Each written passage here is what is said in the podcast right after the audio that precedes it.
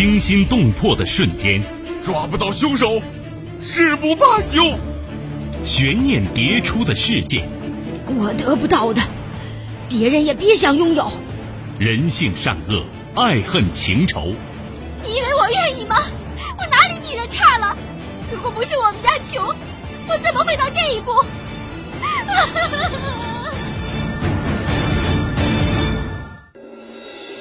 谁是你今生难忘的人？谁没有今生难忘的事？难忘今生，淮南带您看尽世间百态。今生难忘，声音魅力，品味人情冷暖。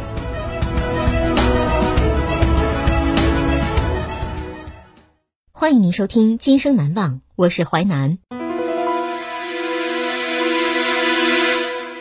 事件回顾：时间二零零六年，地点河南，人物赵春桃、崔东超、孙大庆、孙武奎。事件：夏夜里的恶魔。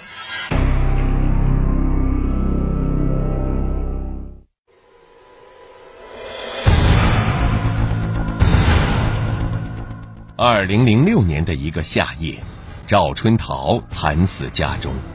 此前，他刚和麻将馆的人吵过架，在他家中还睡着他的情人。众多的嫌疑人，错综复杂的案情，到底谁才是凶手？夏夜的恶魔，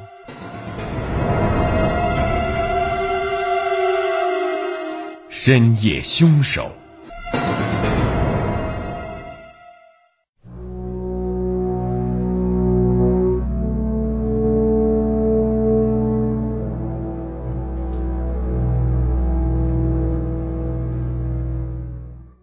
六年夏天的一个周末，河南省巩义市异常的炎热。住校一周的孙小雅刚一放学，匆匆往家赶。尽管一路小跑，但是等她走到家门口时，天还是黑了。她发现大门没有锁，一推就开了。寂静的夜，黑漆漆的院子，让孙小雅隐隐的感到一丝不安。孙小雅到处找。可是空荡荡的屋子始终不见母亲的踪影。当走进厨房时，眼前的一幕吓得他魂飞魄散。他看到母亲赵春桃躺在地上，脖子上有血迹，裤子被褪下来。警方到达现场后，初步定性为强奸杀人。赵春桃头颈部下的地面有大量凝结的血迹，在离血迹不到一米的地方。侦查员发现一把带血的菜刀，在对创口进行检查时，法医却发现死者并非死于那把菜刀。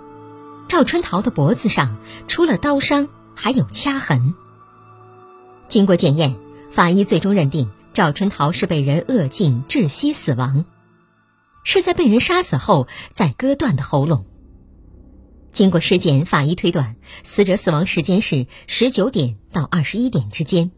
而在随后的尸检中，法医有了新的发现：死者身上没有抵抗伤，很可能是被人杀死后再被性侵的。死者的裤子上发现几处疑似精斑，此外裤子还有划痕。再从院子到厨房之间有拖拉的痕迹。赵春桃家位于村子的边缘，不仅远离村子中心，而且紧邻人迹罕至的大峪沟，位置十分偏僻。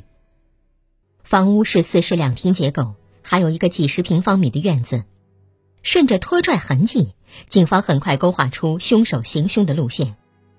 赵春桃应该是在院子里和凶手相遇后被害，然后凶手把被害人拖到厨房。赵春桃家院墙高达二点五米，这样的院墙可以防止外人进入，但也使家里形成一个相对封闭的空间。再加上地理位置偏僻，外人很难发现里面的情况。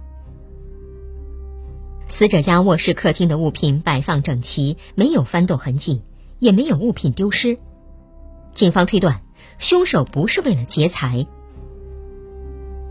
赵春桃家里有三口人，丈夫孙有良常年在郑州打工，只有过年才会回家，而女儿孙小雅上学住校，只有周末回家。所以院子里长年累月只有赵春桃一个人生活。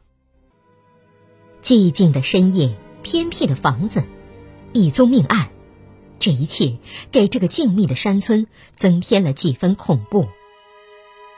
据孙小雅说，我妈妈平时都非常的谨慎，出入院门的时候都会上锁。而警方在现场也发现院门没有被撬动的痕迹。在死者家院门东侧有一个新盖的鸡窝，警方在鸡窝上发现一片瓦片的碎片，瓦片断口非常平整，是刚刚断裂不久，上面隐约还发现踩踏过的痕迹。警方据此判断，很有可能有人爬上过这个鸡窝，院墙上也发现有攀爬过的痕迹。凶手很可能是通过鸡窝进入死者家院子的，这说明凶手熟悉院子环境，应该是熟人作案。可凶手为什么要杀害赵春桃呢？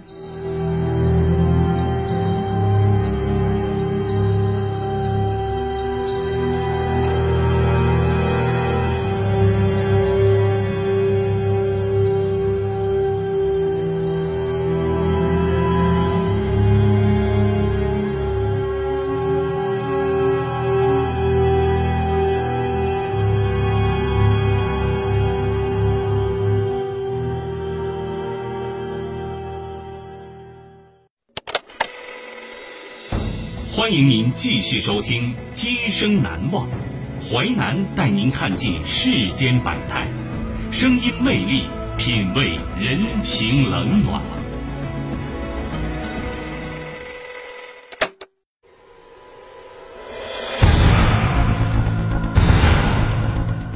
二零零六年的一个夏夜，赵春桃惨死家中。死前，她刚和麻将馆的人吵过架。在他家中还睡着他的情人，众多的嫌疑人，错综复杂的案情，到底谁才是凶手？夏夜的恶魔，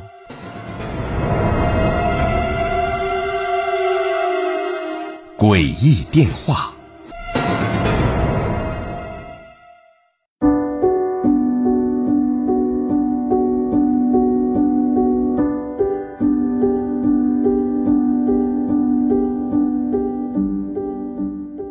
发的孙寨村交通十分不便，村民出行基本靠步行。从村子里走到最近的集市，大约需要一个小时。平时村里除了来收山货的商人，基本不会有陌生人来。而死者遇害时间已经入夜，所以警方很快排除了流窜作案的可能性。那么凶手很可能是本村的村民。就在这时，警方接到村民举报，有村民称。警察同志啊，那天晚上，我我看到一个神秘的黑影，从那个大峪沟方向往村子里边跑。大峪沟正是死者赵春桃家所在位置。孙寨村人口并不多，加上年轻人大部分都外出打工，村子里剩下的绝大多数是老弱妇孺，符合嫌疑人身份的年轻人并不多，这无疑给警方的排查提供了有利条件。经过走访，一名叫崔东超的男子进入警方视线。这个人平时在村子里表现就不好，有小偷小摸的行为。更可疑的是，崔东超在案发的第二天上午就离开了村子。村民们反映，崔东超啊，二十九岁，啊，小的时候啊，他母亲就死了，他爸呀常年在外，从小就没人管他，所以小的时候啊，就经常偷鸡摸狗的。但是这孩子特别胆小，本质并不坏。就在警方准备对崔东超做进一步调查时，一条重要线索出现了。村民们反映，出事那天晚上七点来钟，呃，赵春桃啊，在我们村的麻将馆里和人吵起来了，那吵得特别厉害呀。没过两个小时啊，他呀就被杀了。根据调查，当天晚上赵春桃到麻将馆玩，期间因为三块钱和同村的孙大庆发生激烈冲突。孙大庆三十九岁，村民反映，孙大庆那人呐，性子急，还好面子。出事那天晚上啊，赵春桃在牌桌上是不依不饶的，那孙大庆就急眼了，要不是俺们拦着呀，这孙大庆啊就动手打赵春桃了，是我们给劝住了。那赵春桃啊从麻将馆走了之后，孙大庆还说呢，说一定要教训这个女人。但是在麻将馆的人同时也证明，孙大庆当天晚上一直在麻将馆，直到凌晨一点散场才离开，期间只去过一次厕所。那孙大庆会不会趁上厕所的时间溜到赵春桃家杀害赵春桃呢？警方做了一个步行实验，从麻将馆步行到赵春桃家有三百米左右，成年人半分钟就能走到。综合考虑嫌疑人年龄、体力等情况，如果当天晚上孙大庆以上厕所为由到赵春桃家将其杀害的话，那么他整个作案过程至少需要十到二十分钟。赵春桃的卧室有几个柜子、一张床，放在床上的电话引起警方注意，他没有放在床头柜上，而是在床上。难道说死者在被害前和谁有过长时间通话吗？就在警方对赵春桃家固定电话通话记录展开调查时，一个诡异的事情出现在警方面前。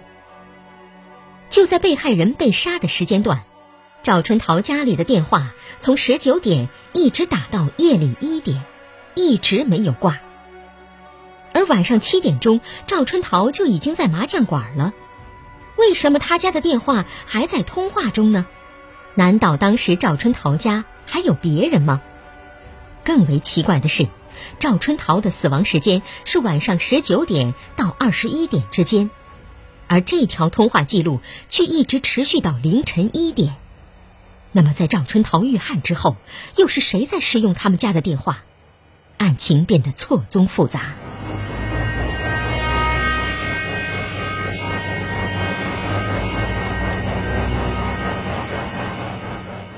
警方调查发现，赵春桃家电话开通了一个幺六八聊天室的功能。幺六八聊天室是二零零六年前后河南农村地区十分流行的一种消遣方式，和 QQ 聊天十分相像。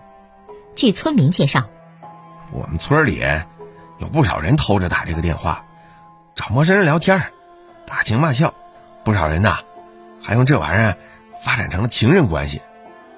那么赵春桃遇害会和那个奇怪的电话有关吗？警方发现赵春桃的聊天室联系人比较多，聊天时间也比较长，有时候一个电话打几个小时。据知情人透露，赵春桃在聊天室里认识好几个男人，和他们经常联系，有时还一起出去吃饭见面。赵春桃丈夫在外打工，女儿常年住校。只有赵春桃一个人在家，繁重的劳动，寂寞的小院儿，所以赵春桃经常打聊天电话。村里很多人都知道这种情况。为了保护用户隐私，幺六八声讯聊天室不会记录用户资料，所以警方并不能确定那天晚上赵春桃家电话到底是打给谁的。但是，经过对赵春桃家通话记录进行调查。发现赵春桃在遇害半年前和村里一个叫孙武奎的男人关系十分密切。孙武奎四十五岁，已婚，在孙寨村附近一家煤矿打工。据村民反映，出事儿以前那段时间呐，经常看到半夜呀，孙武奎偷偷摸摸的上赵春桃家去。那么，案发那天晚上。孙武奎到底有没有进入赵春桃家中呢？于是警方找到孙武奎。据孙武奎交代，我确实跟赵春桃是情人关系。那天晚上我在赵春桃家，那个电话也是我打的，但是我没杀过人呢。那天赵春桃约我去家里吃饭，吃完饭之后，他说吃太饱了，出去玩一会儿麻将。我就躺在他们家床上。一边等他回来，一边打电话找人聊天聊着聊着，呃，我就睡着了。这一睡呀，就睡到了半夜一点来钟。我醒了之后呢，我从卧室走出来，就看见他头朝西，在厨房门口就躺上了，因为他有动不动就昏过去的毛病。当时我就以为他又犯了病了，谁知道他死了呀！吓得我撒腿就跑了。孙武奎的交代让所有人都大感意外，因为出了卧室就直接进入厨房，他应该对死者死亡很清楚。孙武奎的解释显得有些苍白无力。赵春桃是在院子里被杀害后拖到厨房进行施暴，而一墙之隔就是当时孙武奎待的卧室。孙武奎说他一点动静都没有听到，这有可能吗？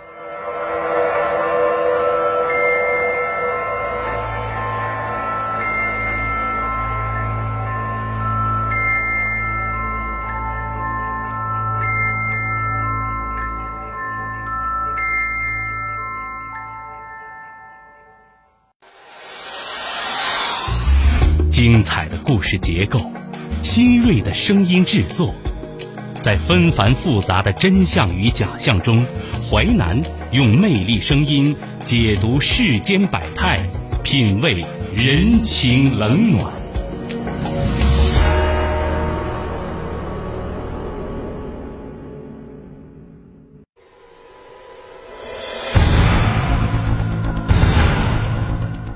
二零零六年的一个夏夜，赵春桃惨死家中。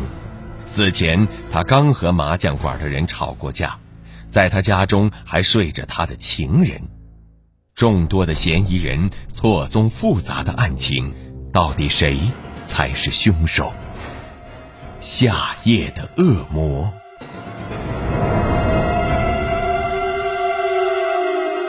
谁是凶手？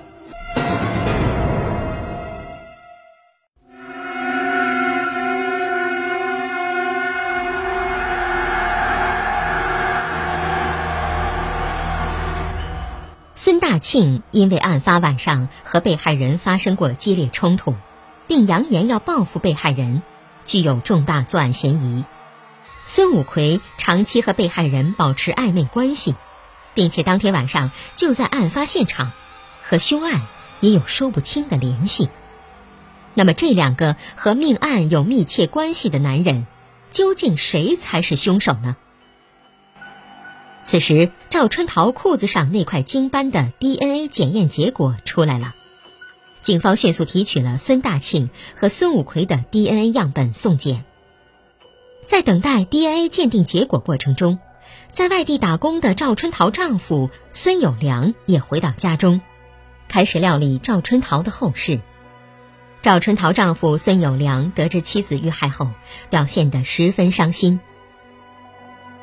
鉴定结果终于出来了，经斑 DNA 和孙大庆、孙武奎都没有比对上，两个人都被排除了。这个结果让所有人都始料未及。难道案发的那个晚上还有其他人来过赵春桃家吗？此时案件侦破工作似乎又回到原点，而在对案件重新梳理后，孙武奎一句不经意的话。让案件侦破再次出现转机。据孙武奎说，赵春桃活着的时候，曾经警告过我，说我俩的事儿，好像让她丈夫知道了。她丈夫经常半夜给她打电话，而且疑神疑鬼的。此时的孙有良正在料理赵春桃的后事，为照顾受害家属的情绪，也为了避免打草惊蛇。警方决定立即派人前往孙有良在郑州工作的地方进行调查。经过调查，警方发现，案发那天孙有良正好离开郑州，不过不是去回家，而是去山东出差，并没有作案时间。这无疑让案件侦破再次陷入困局。就在这时，又有一个人进入警方视线：崔东超。在赵春桃被害以后，就离开了村子。警方当初也调查过他，而在之后走访中，警方从崔东超哥哥口中了解到，崔东超似乎对赵春桃被害相当的关心。据崔东超的二哥说，崔东超在第二天走了之后啊，就不断的给我打电话，说要了解这案子的进展。警方觉得崔东超没必要如此关心这个案件。在和崔东超家人沟通后，了解到崔东超父亲一直在郑州生活，所以警方推测崔东超很可能去郑州找自己父亲了。警方在郑州找到崔东超的父亲，据崔东超父亲说，那个案子发生的第二天上午啊，我正谈生意的时候，小超就给我打电话，说有重要的事要和我见面。他跟我见面的第一句话呀。就是让我帮他找一个远点的地方干活我现在这是干啥呀？我就没答应。崔东超父亲感觉非常蹊跷，儿子好端端的为什么要出远门呢？经过再三询问，崔东超告诉父亲：“后来呢，我一再的问他，他就跟我说呀，说我们村那个赵春桃让人杀了，说那事儿跟他有点关系。不过呀，他再三跟我说他没杀过人。”也答应我了，说主动去找警察说明情况，所以我当时也没太在意。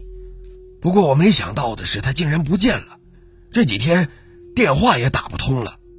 尽管此行警方没能找到崔东超，不过询问中，警方还是发现了一个细节：赵春桃被害一天之后，女儿回家发现尸体才报案的，当时已经是第二天的晚上了。但是崔东超却在这天中午就知道赵春桃被害了。警方采集了孙有良的 DNA 和崔东超父亲的 DNA 与现场经班的 DNA 进行比对，结果显示孙有良的 DNA 和现场的 DNA 并不吻合，而崔东超父亲的 DNA 却和现场 DNA 存在着血缘关系。这结果表明崔东超具有重大作案嫌疑。奇怪的是，崔东超和赵春桃并不熟悉，而且两人年龄相差十五岁。他为什么要对赵春桃下手？而这之后又逃到哪里呢？据崔东超家人说，崔东超最后一次跟我们联系是案发三天以后吧，当时他用的是一个公共电话。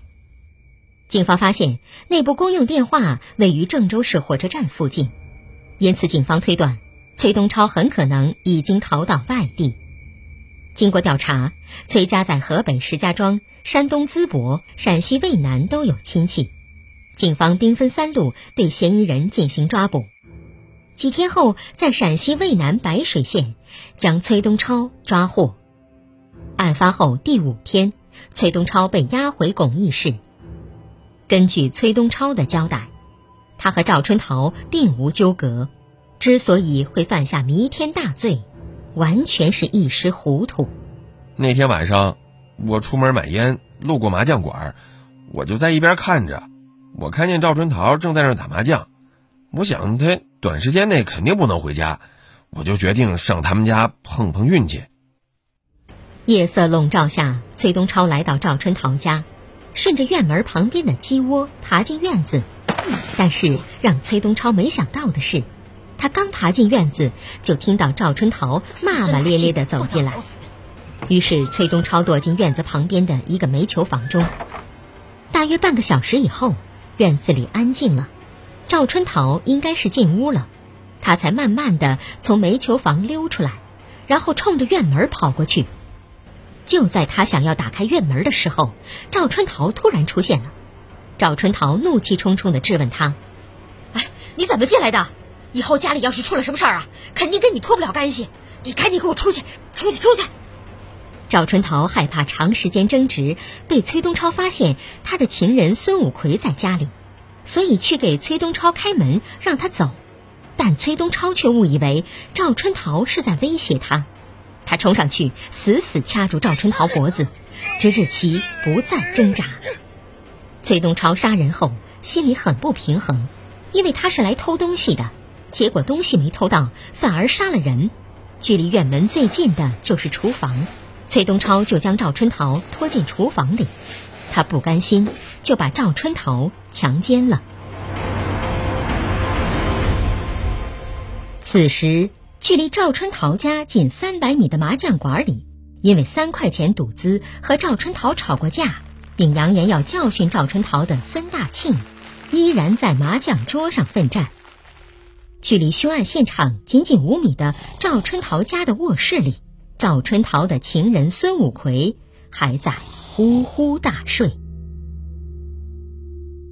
二零零七年四月三十号，犯罪嫌疑人崔东超因故意杀人罪被河南省郑州市中级人民法院判处死刑，剥夺政治权利终身。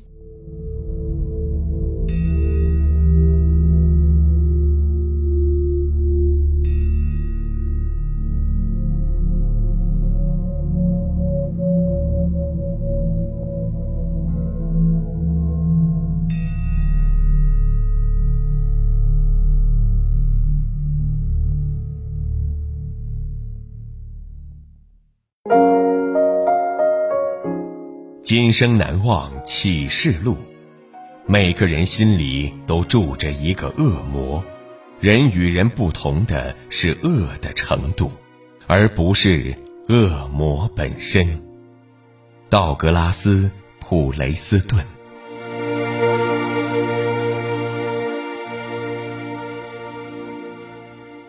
纪实小说剧《今生难忘》，编辑制作：淮南，演播。淮南一心监制王林、李硕，您还可以通过吉林广播网、木耳 FM、蜻蜓 FM 在线或点播收听。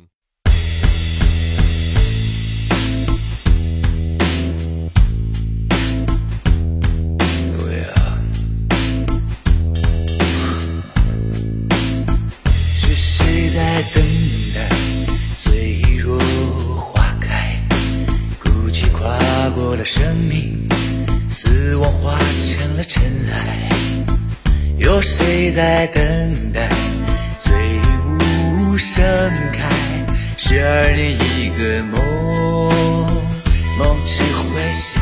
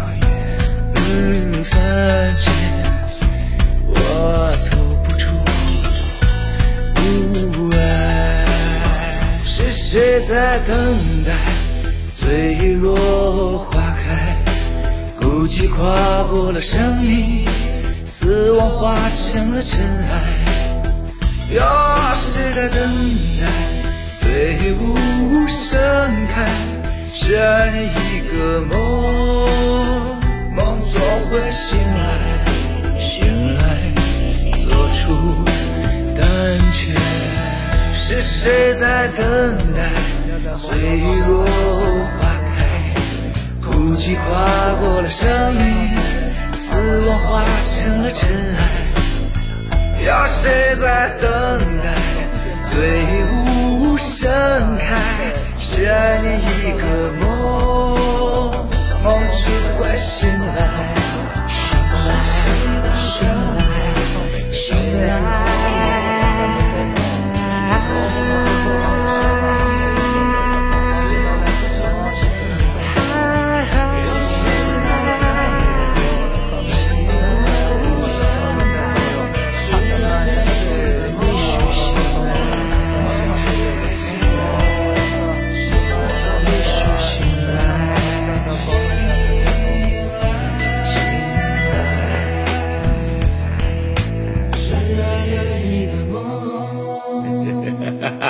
ha ha ha.